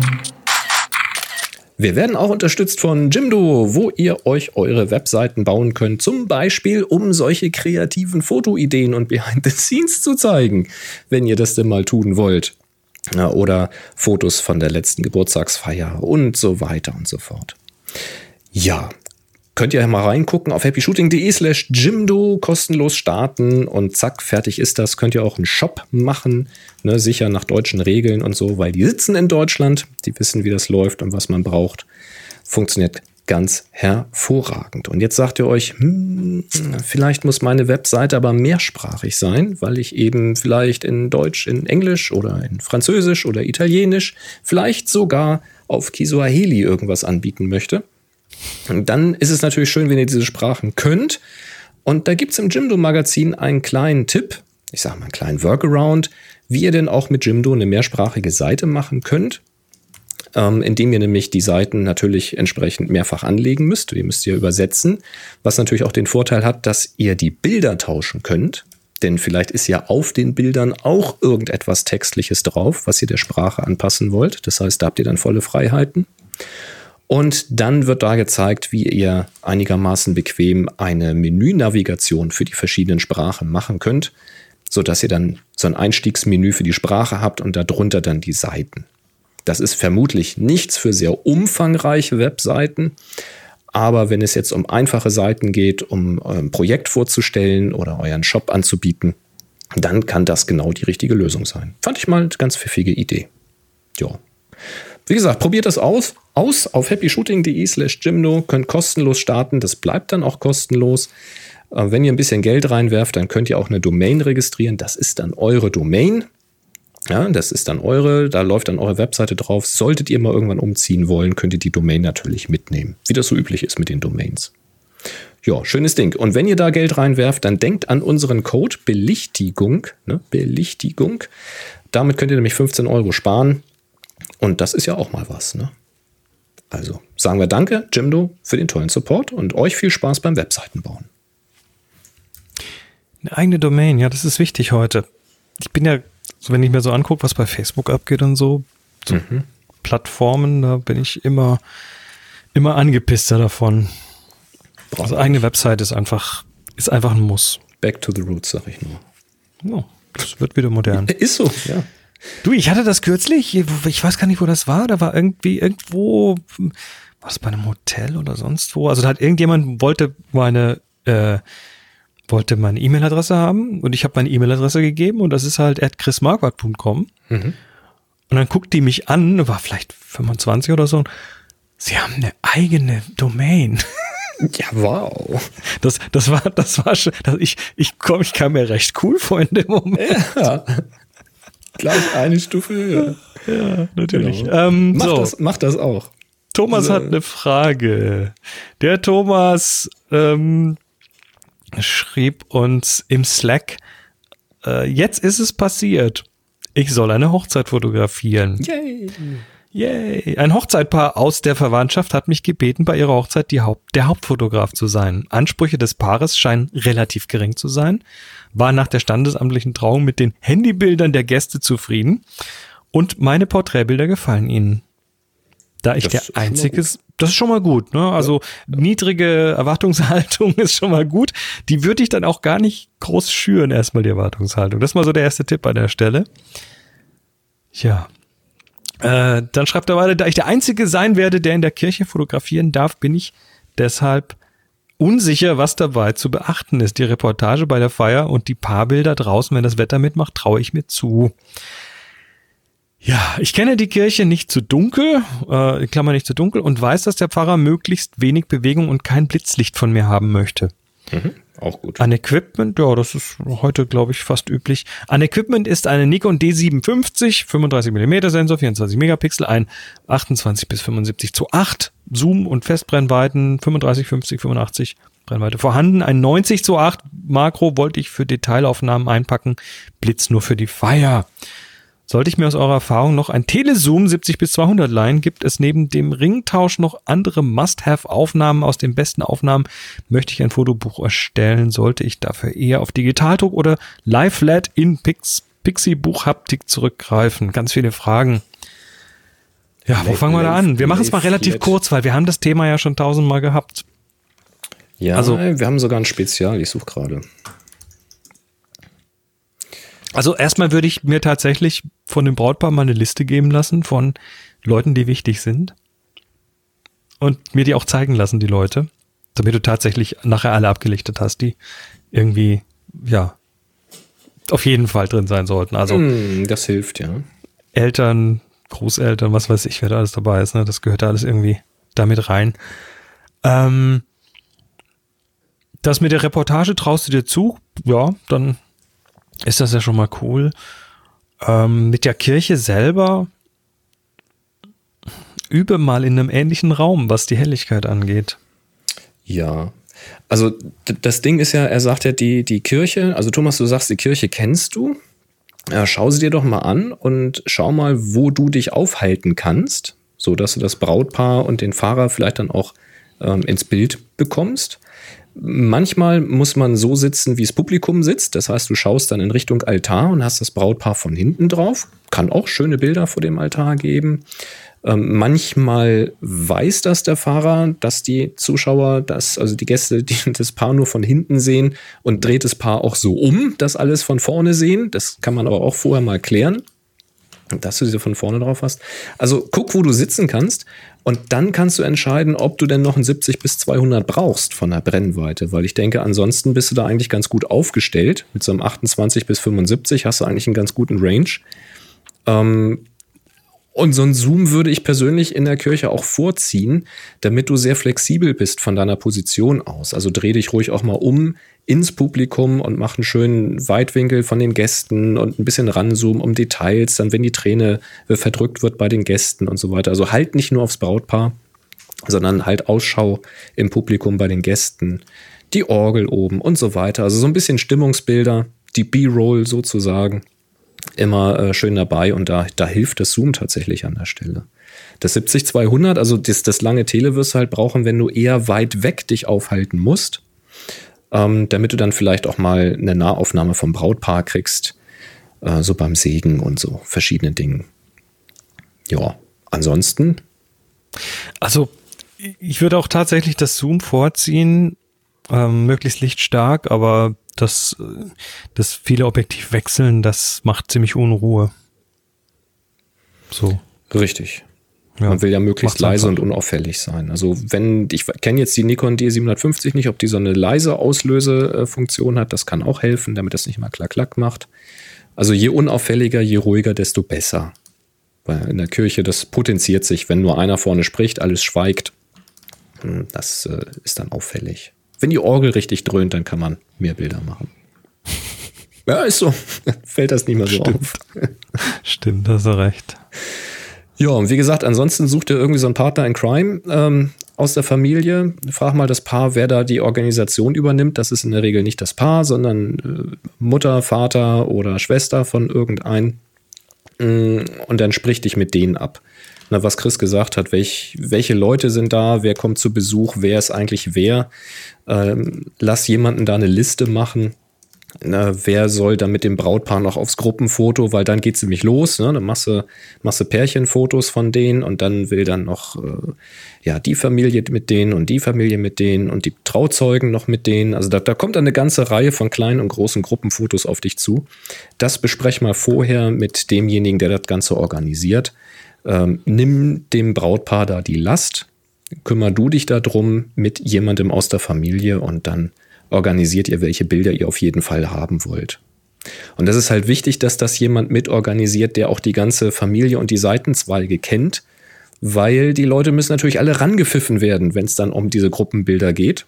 Und äh, aus Erfahrung kann ich dir sagen, das ist anstrengend. Es hilft also, wenn dann jemand auch mal äh, mit einem Spitznamen rufen kann, so schwing die Hufe und komm mal her und dann zack, zack geht das los. Das hilft. Ja, gut. Kommen Also wir zum ich- Terminkalender. Ich, ich drück mal äh, hier fest Ja, die Daumen. Also ich meine, das, das ist mutig. Ne? Zum ersten Mal so Hochzeit machen, da kribbelt schon ordentlich in der Magengegend. Also toi, toi, toi. Und hab, hab, hab eine Notkamera noch dabei für den oh, Fall. ne? Backup-Kamera, guter Tipp. Das ist Ja. nur so nebenher. Und, und wenn's, und wenn's nur eine, was weiß ich, eine alte, was weiß ich ist, aber äh, ja. Hab Ja. ein Backup dabei. Und das Backup sollte jetzt nicht unbedingt ein Smartphone sein. Ja. Ja. Terminkalender, Terminkalender. Brauchst du nicht einen Jingle abfahren, weil es gibt eh keine Termine gerade. Ich glaube, die neuen. Leute, die, die Leute, die sind jetzt alle draußen bei dem schönen Wetter und genießen die Sonne und Waren ja auch schon einige Ankündigungen da, die noch in der Zukunft liegen. Also Genau, aber ihr dürft gerne in den Terminkalender Sachen reinwerfen, die landen dann hier in der Sendung. Also fotorelevante Termine, Ausstellungen, Events, was halt so mit Fotografie zu tun hat. Und wir verkündigen sie dann hier und das könnt ihr tun auf happyshooting.de slash Terminkalender. Mhm. Und jetzt kommen wir zu den Social Media. Ein paar Fragen. Ich fange mal kurz bei Twitter an. Da haben wir nämlich noch was reinbekommen. Und zwar fragt Fräulein Pinguin. Durch unbedachtes Löschen in Lightroom CC musste ich auf einen Backup-Katalog zurückgreifen. Seither kann ich Lightroom Mobile nicht mehr nutzen, kein Synchronisieren. Habe mich an alle Anweisungen gehalten und keine Bilder mehr in der Cloud. Habt ihr eine Idee, wie Lightroom Mobile wieder in Gang kommt? Da kann ich tatsächlich gar nichts zu sagen, weil ich Lightroom Mobile überhaupt nicht nutze und auch nicht vorhabe zu nutzen. Hast du schon mal eine Störung im Sync gehabt? Nee, aber was ich natürlich habe, das ist tatsächlich ein bisschen doof. Äh, ich habe ja einen Unterwegskatalog auf meinem Laptop und ich habe einen Zuhause-Katalog auf meinem iMac hier. Und ähm, dieses Lightroom Mobile kann immer nur mit einem Katalog synken. Also du kannst in dem Katalog kannst du quasi einstellen, ähm, welche, welche, welche Sammlungen gesynkt werden sollen. Das, äh, da hast du dann quasi neben den Sammlungen so ein, so ein Kästchen, das du anklicken kannst und dann werden die eben gesynkt und dann hast du also so so einen kleinen Doppelpfeil als Symbol und die landen dann auch auf Lightroom Mobile. Und wenn ich jetzt zum anderen Katalog gehe und sag, ja, sync mir den, dann fragt Lightroom, ja, dann sync ich aber den anderen nicht mehr. Ne? Also du kannst immer nur einen synken. Und ähm, dieses Sync muss man unter Umständen anschalten. Und das hast du wahrscheinlich alles schon gemacht, aber ich sag's einfach mal trotzdem. Und zwar, wenn man links oben auf das Logo klickt, ne, im oberen Headerbar, also den muss man aufklappen. Bei mir steht da mein Name drin, aber da kann man sich eben auch, äh, da steht eigentlich, glaube ich, normalerweise Lightroom drin. Wenn man da draufklickt, da kann man so Face Detection, Ad Adressen Lookup und solche Geschichten an- und ausschalten und eben auch den Sync mit Lightroom CC. Und ja, da vielleicht ist das da noch ausgeschaltet. Das könnte natürlich sein. Wobei im Backup ist es ja wahrscheinlich auch schon mal aktiviert gewesen. ne? Also im, im Zweifel dann tatsächlich mal in den Adobe Support richten. Ja, also ich Da- bin nicht der Spezialist, weil ich synke zwar so ein bisschen hin und her, aber ich habe mich da jetzt auch noch nicht wirklich ganz tief mit dem Thema beschäftigt. Ja. Vielleicht hat jemand der Hörer das schon erlebt. Dann bitte auf happyshooting.de zur Folge 605 an Fräulein Pinguin eine kleine Antwort. Dann äh, freut sie sich. Und dann haben wir den Felix noch. Hallo Felix, der hat nämlich eine Frage. Er sagt, wenn man vertikal filmt, also ich nehme an, zum Beispiel mit dem Smartphone oder wenn du deine Kamera hochkant hältst. Wenn man vertikal filmt, sind alle Projektdateien in Premiere und Co. natürlich um 180 Grad in Anführungszeichen gedreht, werden also wie ein normales Video dargestellt. Bei der Durchsicht aller Dateien im Schnitt muss ich also den Kopf um 180 Grad drehen. Lassen wir kurz sacken. Das heißt, wenn du deine Kamera als hochkant hältst oder das Smartphone aufrecht und du filmst hochkant, importierst die Videodateien dann in einen Videoschnittsoftware auf dem, äh, auf dem Desktop, dann hast du sie da natürlich im Querformat dargestellt. Das heißt, sie liegen auf der Seite. Genau, das ist das Problem. Und jetzt fragt er, ob wir eine Lösung haben, wie man die Projektdateien richtig rum, also im Hochkant darstellen kann. Und da muss ich sagen, das habe ich. Ich war nochmal, ich hab's. Noch mal, also stell, stell dir vor, du nimmst deine Kamera und drehst sie 180 Grad, um hochkant zu filmen. 90 Grad. Ähm, 90, ja, genau. 180 Grad habe ich mich jetzt von Felix verwirren lassen. 90 Grad, genau. Ja. Hoch, Hochformat. Und jetzt filmst du. Ja. Das ist ja das gleiche, was du mit dem Smartphone hast, wenn du es einfach hochkant in der Hand hältst. Ja. Und jetzt importierst du diese Filmdateien auf den Rechner. Ja. Dann werden sie in der Schnittsoftware ja nicht hochkant angezeigt, sondern quer. Per Default wahrscheinlich erstmal quer, ja. Und da fragt er, ob es jetzt eine Lösung gibt, diese, diese Projektdaten hochformatig darzustellen. Damit man beim Durchsehen nicht immer den Kopf zur Seite legen muss oder den Monitor muss. Denke denk ich, hängt voll, vollkommen von der Software ab, mit der man arbeitet. Ich kann mir vorstellen, also der will den Preview quasi, um Den die, Preview um die schon hochkant Clips haben. durchzuschauen, hochkant haben. Also Light, äh, Ich hab das noch Pro nicht 10 kann das nicht, glaube ich. Äh, aber ich kann mir vorstellen, dass da andere Programme gibt, die das können. Aber das habe ich noch nicht gebraucht bis jetzt. Das ist, äh, das ist spannend. Also bisher habe ich es ja vermieden, Hochformat dann so zu schneiden. Das mache ich, wenn, mache ich das ja auf dem Handy und dann wird das auch so weitergeteilt. Aber tatsächlich, wenn du jetzt Hochformat am Rechner machen willst, um das professionell zu schneiden, dann müsste es doch irgendeine Lösung dafür geben. Da wirst du ja sonst irre. Ha, Tja. merkwürdig. Na gut. Im Slack ähm, geht schon wieder los. Ja, in einer Million Jahren haben wir die Augen auch übereinander. Jochen ist dagegen. Die natürliche Sichtweise des Menschen ist horizontal. Ich bin da ja Aber die natürliche, die natürliche Handyhaltung ist vertikal. Genau. Und wenn du nämlich professionell irgendwelche Nachrichten oder sowas äh, drehen und schneiden willst und willst, dass die auf dem Handy konsumiert werden, dann tust du gut daran, die hochformatig zu schneiden. Ja, ja. Egal, lass uns mal kurz Öffnet in den Slack schauen. erweitert mal euren Horizont, Leute. Genau. Mann, Ähm, Im Slack auf, auf dem HS-Fragen-Kanal, der Frank hat hier was. Ich, ich, äh, ich ändere mal die Reihenfolge, weil das ist der, die, die zweite Hälfte von dem Link gehört eigentlich vorne dran. Da schreibt jemand, ich sehe gerade ein Video von Rüdiger Schestak, der redet von Kleinbild-Vollformat und Mittelformat-Vollformat und soll dem originalen analogen Filmformat entsprechen. Beim Kleinbild sollen das dann die bekannten 24x36 sein und beim Mittelformat 6x45. Was redet der da für einen Unsinn? Was ist das original analoge Filmformat? Und dann fragt äh, Frank, vielleicht können Chris oder Moni da was zu sagen. Weder habe ich den Begriff Mittelformat, Vollformat gefunden, noch dass das dann das Format 6x45 sein soll. Ich habe ihn nach einer Quelle gefragt und er sagte, das hätten ihm Vertriebsleute von Hasselblatt und Phase One erzählt. Es gibt also Natürlich. keine Quelle. Mittelformat, Vollformat. Das also Kleinbild, schön. Kleinbild Vollformat ist, ist doppelt gemoppelt, weil Kleinbild ist äh, 24 mal 36 Millimeter und Vollformat im Digitalen ist genau das gleiche. Hm, Das eine ist halt ein Begriff, der aus dem Digitalen kommt, das andere ist ein Begriff, der aus dem Analogen kommt. Und Mittelformat, Vollformat, da kann ich jetzt nur raten, aber äh, das Mittelformat ist definiert durch die Breite des Films. Also beim 120er Film sind das eben die 6 Zentimeter. Ähm, ist ein bisschen schmaler, weil noch ein Teil rechts und links abgeschnitten wird, also irgendwie 5,6 Zentimeter oder 56 Millimeter.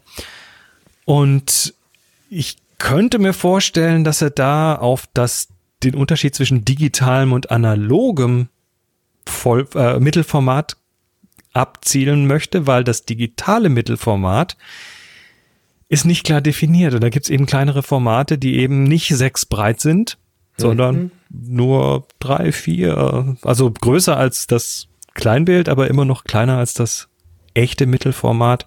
Da haben wir uns ich- damals auf der Messe, auf der Fotokina schon erzählen lassen. Das ist ein echtes Mittelformat, weil es ist größer als das Kleinbild.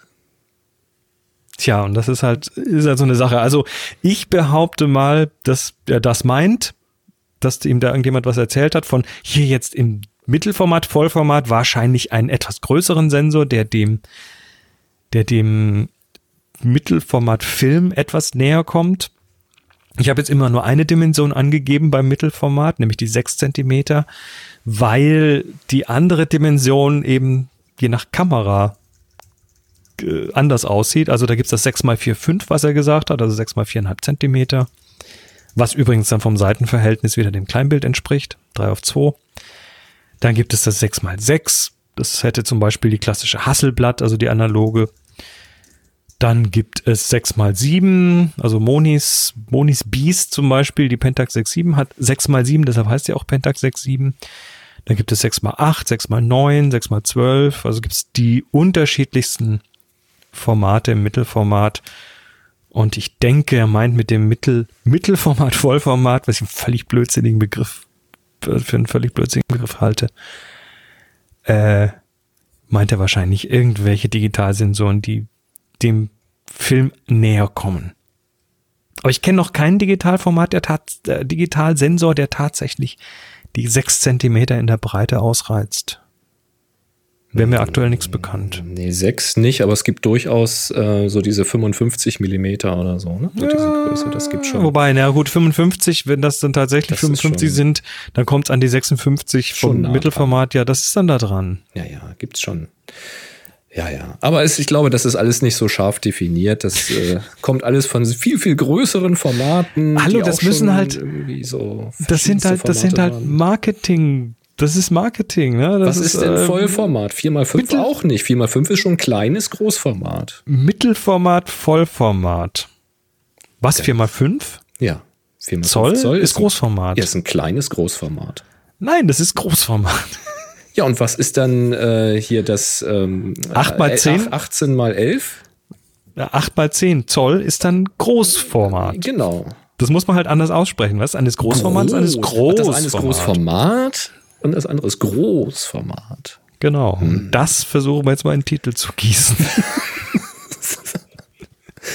Der. Jupp fragt, benutzt ihr Apps zur Erstellung von Modelverträgen? Speziell für TFP habe ich da nur Smart Model Release im App Store gefunden. Diese macht aber einen einen wirklich guten Eindruck, auch gerade für unterwegs, Fotowalks und so weiter. Nee, Nee. ich habe da meistens, wenn ich sowas mache, dann habe ich irgendwie was, ja, was, eine, eine Seite ausgedruckt dabei. Also ich habe Easy Release installiert. Das hatte ich auch äh, mal empfohlen für, ähm, für unseren Posing-Workshop mit Models. Wer das hat, der kann dann eben mit seinen Models da den Vertrag direkt digital unterschreiben. Das funktioniert. Äh, aber draußen auf der Straße habe ich sowas nie benutzt. Also versetz dich einfach mal in die Lage von jemandem, den du ansprichst, um ihn zu fotografieren. Also geschweige denn äh, unauffällig fotografieren und hinterher ansprechen. Geh mal nur von einem richtig schönen Straßenporträt aus, wo du die Leute vorher ansprichst, sagst, Entschuldigung, guten Tag, interessanter Bart, geiles Tattoo, cooler Hund, darf ich mal ein Foto machen? Ein bisschen empathischer, aber nicht so, nicht so runterleiern. und, ne? und dann machst du da ein Foto und dann sagst du, wenn sie jetzt hier noch unterschreiben würden, ähm, vergiss es einfach. Ähm, das geht gar nicht. Also was da eigentlich viel besser funktioniert, ist, wenn man den Leuten sagt, warum man sie fotografieren möchte, dass man sie ein bisschen dafür begeistert, dass man äh, auch anbietet, dass sie das Bild selbstverständlich kostenlos bekommen. Ähm, und äh, dann lässt man sich eine E-Mail-Adresse geben, wo man dieses Bild eben hinschicken kann. Und dann hast du nämlich einen Kontakt, machst das Bild fertig, schickst das hin und kannst dann, wenn du dann auch zu Hause weißt, das ist ein Bild, das willst du machen, das willst du in eine Ausstellung geben oder, oder, oder, dann hast du einen Kontakt, dann kannst du hinschicken und fragen, wie sieht's aus, darf ich das für die Ausstellung benutzen? Wenn ja, brauche ich eine Unterschrift von Ihnen. Sie wissen ja, ne, DSGVO und so, dann hast du schon alle auf deiner Seite heutzutage. Eigentlich gut, ne? So, so. Hat man ein Argument mehr. Und dann macht das. Aber auf der Straße eine Unterschrift, das habe ich noch nie gemacht. Ich auch nicht. E-Mail-Adresse geben lassen und dann hinterher fragen. Ja. Der Nebulag fragt wieder, wieder Wieder Thema Brennweiten, Bildwinkel, Proportionen. Ich mache zum Beispiel mit einem 18 Millimeter ein Landschaftsfoto und zwar wichtig mit explizitem Vorder- und Hintergrund. Okay, stellen wir uns vor, 18 mm, weitwinklig, Vordergrund, Hintergrund. Hab Er ich. sagt jetzt nicht auf was für einem Sensor, aber Ist egal. Ist jetzt erstmal egal. Also er hat Vorder- und Hintergrund 18 Millimeter. Jetzt kommt die Frage, kann ich das gleiche Foto zum Beispiel mit einer Linse von 105 Millimeter, äh, doch von 105 Millimeter Brennweite und Nodalpunktadapter reproduzieren, indem ich ein Panorama stacke? Also dann- Klar ist, würde, klar ist, würde ich dieselbe Brennweite von zum Beispiel Blende zu Blende. 8 wählen, äh, dieselbe Blende von zu 8 wählen, entstünde ein viel extremeres Bokeh mit einem 105er, ne? Yep. Stichwort Brenitzer, Brennheiser, Bokeh-Panorama. Aber mal angenommen, ich schieße, ich schließe die Blende so weit, dass die Tiefenschärfe gleich ist. Sieht man den Unterschied? Den gleichen Bildwinkel bekomme ich durch Stacken ja hin, oder? Aber die Proportionen von Vorder- zu Hintergrund sollten beim 18 mm extremer sein und beim 105 mm eher gestaucht. So meine These. Jemand schon mal einen direkten Vergleich gewagt. PS, Amsel Adams lässt grüßen. Ich hab's gemacht, ich hab's getestet. Ja, es ist kein Unterschied. Nee, es ist null Unterschied, weil du, weil die, die Stauchung, also diese, diese Kompression der Tiefe hängt von deinem Standpunkt ab. Genau. Wenn der gleich ist, dann das. hast du, genau, wenn du, wenn das gleich ist, also wenn du es vom gleichen Punkt aus schießt, dann kriegst du damit auch das, quasi das gleiche Bild hin. Das Weitwinkel staucht nicht und das Tele staucht nicht. Äh, also beide stauchen oder strecken nicht, sondern ähm, man sagt das, weil man natürlich, wenn du fotografisch etwas äh, angehst ähm, und fotografierst es mit zwei völlig unterschiedlichen Brennweiten, willst du ja trotzdem denselben Bildausschnitt haben. Und dann würdest du normalerweise beim Tele weiter zurückgehen und dieses Zurückgehen ändert eben deine Perspektive, also sprich das Verhältnis von deinem Abstand zum Motiv und dem Abstand zum Hintergrund, das ändert sich, dadurch stauchst du dann äh, den Hintergrund. Aber wenn Der du am Abstand selben, ist- genau der Abstand, wenn du aber an derselben Position arbeitest, ist die Brennweite vollkommen egal. Wenn du dann mit dem 105er auch noch abblendest, um dieselbe Schärfentiefe zu haben, siehst du keinen Unterschied von der viel extrem höheren Auflösung deines Brennheiser Stitches mal abgesehen. Also die Auflösung ist natürlich wesentlich höher.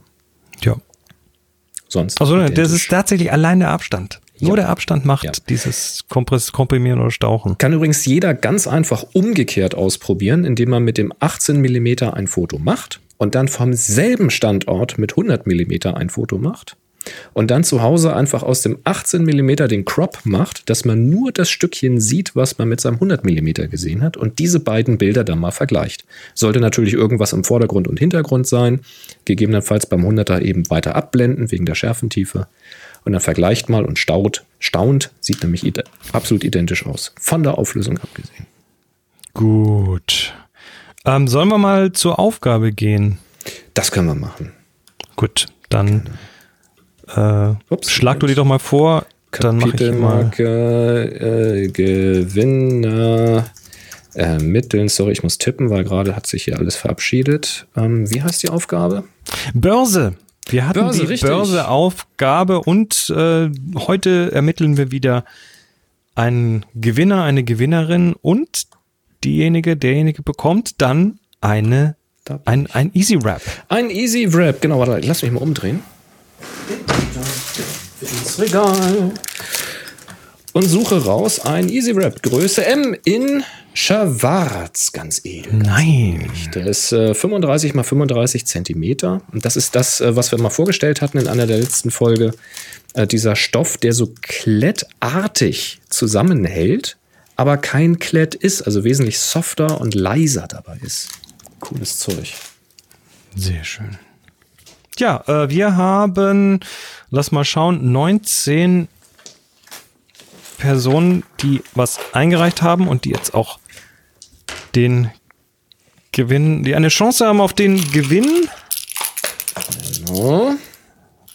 Börse. Was haben wir denn? Wir haben, wir haben Geldbörsen, wir, wir haben Lego-Figuren, Geldbörsen, wir haben Börsen in der Zeitung.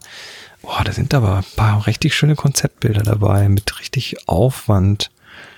Diese Fotos solltet ihr tatsächlich ei, bei ei. einer Stockagentur mal hochladen. Da könntet ihr noch den einen oder anderen Euro, glaube ich, rausholen. Also Thema Börse. Ist gut. Also, ähm, Partnerbörse. nee, du bist dran. Fang mal an. Soll ich anfangen? Genau, bis 19. Hm, 37. Das ist zu viel. Da, oh, das ist unter den Bildschirm gerollt. Ich muss noch mal einen Moment. 71. Oh. Äh, 77. Hm, Das ist die 5. Ja, Fünf. da haben wir doch schon was. Das Wir haben die- Äh, Sit Design. Oh ja, oh ja. CIT, CIT Design. Ähm, äh, jetzt muss Flickr nur noch das Bild für mich aufmachen. Äh, Ich bin auch gerade dabei. manchmal ist es etwas lahm. So, da kommt es. Äh, ja, äh, CIT Design, das Titel Chris Foto HS Börse. Was auch immer. Ah, das ist der Christopher, der das gemacht hat. Äh, der Titel ist, ja, ja, gut. Lass mal mal. Äh, ja, was sehen wir? Wir sehen einen Hund und wir sehen die Börsenzeitung.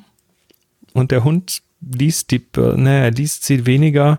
Ja, wahrscheinlich hat er sie gelesen, ist frustriert und zerfetzt sie gerade. Er frisst sie. Ne? Ja, er frisst sie. Genau.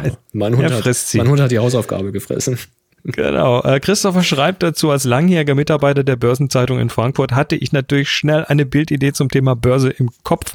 Das Umsetzen derselbigen mit meinem aktuellen Lieblingsmodell, unserem fünf Monate alten englischen Springer, Springer Spaniel, Springer Spaniel, war dann doch, aber doch nicht so einfach. Jasper hatte seine eigenen Pläne mit der Zeitung, aber auch so kamen wir zu einem passenden Bild für die gestellte Aufgabe.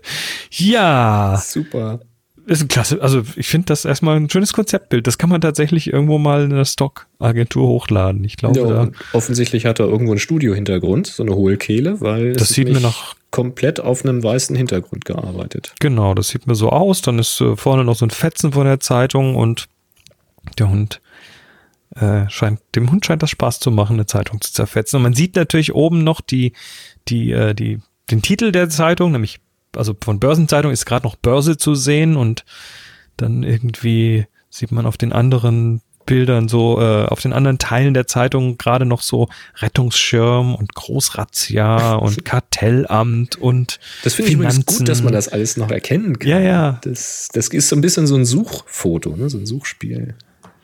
Naja, und das, das ist ein ganz klassisches Stockfoto, was man natürlich jetzt für irgendwelche, ja, zum Beispiel für irgendwelche Artikel verwenden kann. Fr frustrierte Börsenmitarbeiter oder Anleger. Finde ich schön. Die Bewegungsunschärfe vom Kopf, die kann ich verstehen, weil er wahrscheinlich gerade äh, wie wild an dieser Zeitung fetzt. Ich Ja, mir trotzdem, also ich hätte mir trotzdem gewünscht, dass es wirklich scharf wäre. Ähm, also dieses, das ist so gerade so in so einer Unschärfe, dass es irgendwie, was das, das Fell rechts ist so gestochen scharf und am Kopf ist es dann halt so, hm, ja, kann ich nicht so richtig greifen mit dem Auge. Na, ich könnte mir vorstellen, das musste schnell gehen. Mit Sicherheit. Gehe ich mal von aus. Ja, aber schön.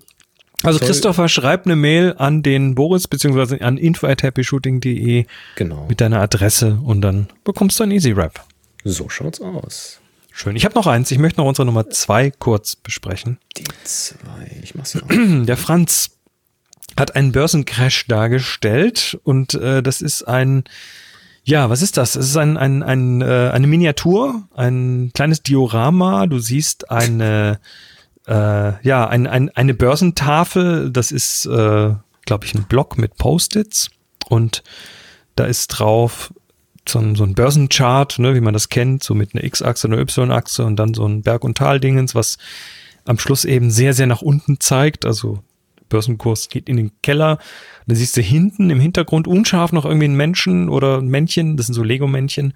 Und vorne rechts siehst du einigermaßen in der Schärfe eine leicht hysterische Lego-Dame, glaube ich, die so die Hände oben hat und ich glaube, sie kreischt. Im Sigi Stardust-Kostüm. Sie ist da das Kostüm, genau.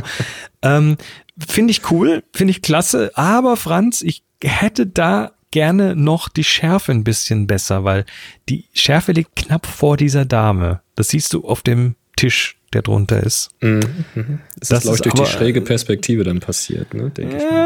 Ja, also da hätte ich, da hätte ich möglicherweise, also hier stehen die EXIF-Daten drin, Blende 4.5, äh, bei 70 Millimetern, da hätte ich wahrscheinlich einfach noch irgendwie auf Blende 8 oder 11 wäre ich runtergegangen.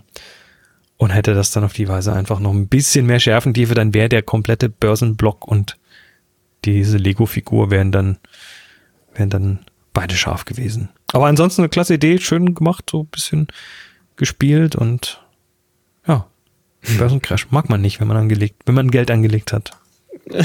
Nicht wirklich. Weißt du, was mir gut gefallen hat? Äh, hier die Version, äh, das Bild 8, was wir hier bei uns haben. Mm, User Mittelabgriff. Mittel, Mittelabgriff, genau. Börse unter Druck. Eilmeldung. Börse nach Kurseinbrüchen dieses Frühjahr unter extremem Druck. Was hat er gemacht? Er hat einen Schraubstock tatsächlich, hat er, schreibt er hier auch, in der Werkstatt abgebaut und in den Garten verfrachtet. hat also den, so ein, so ein, kennt ihr vielleicht so einen, so einen Schraubstock, so ein, ja, so ein Ja, eisernen- Schraubstock. Ja, so, ein- so einen blauen, so, diesen, diesen blau lackierten, das finde ich so ganz typisch. Genau so ein Ding hatten wir früher auch. Werkstatt. Hammerschlaglackierung, ja. Genau. Das Ding hat er einfach schön auf die Blümchenwiese gestellt. Das finde ich schon mal einen ganz, ganz tollen inhaltlichen Kontrast. Und hat dann in diesen Schraubstock eingespannt eine Lederbörse, also ein Portemonnaie. Und das wird gerade zusammengequetscht, geht quasi auf, so sinngemäß aus allen Nähten und es ist natürlich nichts drinne. Versucht also jetzt noch irgendwie den letzten Cent da rauszuquetschen quasi. Äh, Das ist Also ein Schraubstock in einer, in einer Gänseblümchenwiese ist schon mal, ist schon mal äh, eine Sache. Ich hätte unten wahrscheinlich noch ein bisschen, hätten noch ein bisschen mehr Platz gegeben, dem, dem Schraubstock, der ist unten so ein bisschen ja, die un- Rundung wenigstens. Ne? ungeschickt angeschnitten, ne? Von, aber von den Beinen die Rundung noch mit rein kann man machen. Aber ansonsten finde ich das schön äh, positioniert Das und, und, und diese Idee der, der Kontraste, also da ist ja wirklich, da beißt alles äh, gegeneinander. Die Natur mit diesem Schraubstock, den man da nicht erwartet, dann mit dem Lederportemonnaie, was man dazwischen eingespannt nicht erwartet. Also super Idee gehabt und jetzt müsst ja, noch Geld rausquillen. die Mühe, das auch umzusetzen. Ich meine, da hat er sich wirklich Zeit genommen, das mal zu machen. Also ganz tolles Ding. Hat mir gut Der Schraubstock musste eh mal an die Sonne. Ja, genau. Ja, ihr habt toll mitgemacht. Dankeschön. Und wie gesagt, Christopher, meld dich mit deiner Adresse. Ganz toll. Ja, info at happyshooting.de, Stichwort Gewinnerbörse, hilft mir, dann kann ich das zuordnen und eine Adresse, wo ich dir den Easy Wrap hinschicken kann. Und die aktuelle Aufla äh, Aufgabe ist die Reparaturaufgabe. Die läuft noch bis zum 2.5. Nächste Woche. Hm? Ne? Genau. Ja, haben wir's doch, hä? Yay! Wir freuen uns, dass ihr wieder dabei wart und sagen mal herzlichen Dank an alle. Und äh, natürlich wäre das keine Sendung, wenn nicht am Schluss dann doch noch ein One More Thing käme. Was? Ja, wir haben noch ein One More Thing. Ähm, was, ich, ich, ja, Muss ich selbst gerade mal aufmachen. ja, ja, musst du gerade mal selbst aufmachen. Es gibt Ah, einen Eva. Roboter, eine, eine Fotografin, nämlich Eva, the Robot Photographer, ein, ein, die jetzt äh, gerade eine Hochzeit fotografiert hat. Also alle Hochzeitsfotografen werden jetzt. Werden jetzt arbeitslos und überhaupt. Und ich dachte, ich habe mich zuerst, ich dachte erst, was ist das für ein Schwachsinn. Ja, aber das Ding ist tatsächlich, glaube ich, nicht ganz uninteressant. Also natürlich wird es Hochzeitsfotografinnen und Fotografen nicht ersetzen. Ähm, aber im Prinzip ist es eine fahrbare, eine fahrbare Fotobooth, oder? Ja, Ja, genau. so eine Selfie-Box im Prinzip. Das Ding fährt rum, hat vorne einen Bildschirm. Ich habe keine Ahnung, ob es spricht oder nicht äh, hat eine Kamera äh, und steht dann halt drauf, hier, guck mal, wahrscheinlich musst du vorne drauf tippen und sagen, mach mal ein Foto und dann äh, das Ding ist halt statt festgenagelt in der Ecke irgendwo, fährt das halt zwischen der Hochzeitsgesellschaft rum und du kannst dich von dem Ding fotografieren lassen. Ja. Nun ja, Warum nicht? Kann man wahrscheinlich aus dem Staubsaugerroboter auch bauen. Einfach irgendwie einen Stativaufsatz drauf, Kamera, Display, auf, los auf geht's. Oben drauf. Dann hat man halt immer so Bilder von unten nach oben. Ne? Das Ja, ist ein bisschen komm, doof. man kann nicht alles haben. Ja, nee, und da hängt dann, da hängt dann per Funk noch irgendwie so eine Printstation dran, die da in der Ecke steht. Ne? Kannst gleich ein Foto rauslassen. genau. Wieso nicht? Ich meine, ob das jetzt in irgendeiner Form dann vom Licht oder von der Komposition tolle Bilder sind, das lassen wir einfach mal Scheiß dahingestellt. drauf, war lustig. Aber es ist eher so eine, Ach, ja, ist ein Gag, würde ich mal behaupten. Hm, steht dabei, was es kostet? Nee, ne? Es gibt eine offizielle Webseite dieser Firma, äh, servicerobots.com und das, damit haben sie halt jetzt tatsächlich mal so ein bisschen Medien bekommen. Ja, das ist Äh, wahrscheinlich auch Marketing generell für Service-Roboter. Natürlich, natürlich. Wie auch immer, ne? Super. Guckt nach. Genau, Red Knight hat's richtig. Erinnert ihn ein bisschen an Dottie Matrix aus Spaceballs. Sieht Ach, so ähnlich Dottie, aus, ja. die gute Tatsächlich. Dottie. Die gute Dottie. Ja, dann sind wir tatsächlich am Ende. Schön, dass ihr dabei wart. Wir sind in einer Woche wieder da. Bis dann. Bis dahin, macht's gut. Drei, Tschüssi. zwei, eins. Achso, 3, 2, 1 natürlich.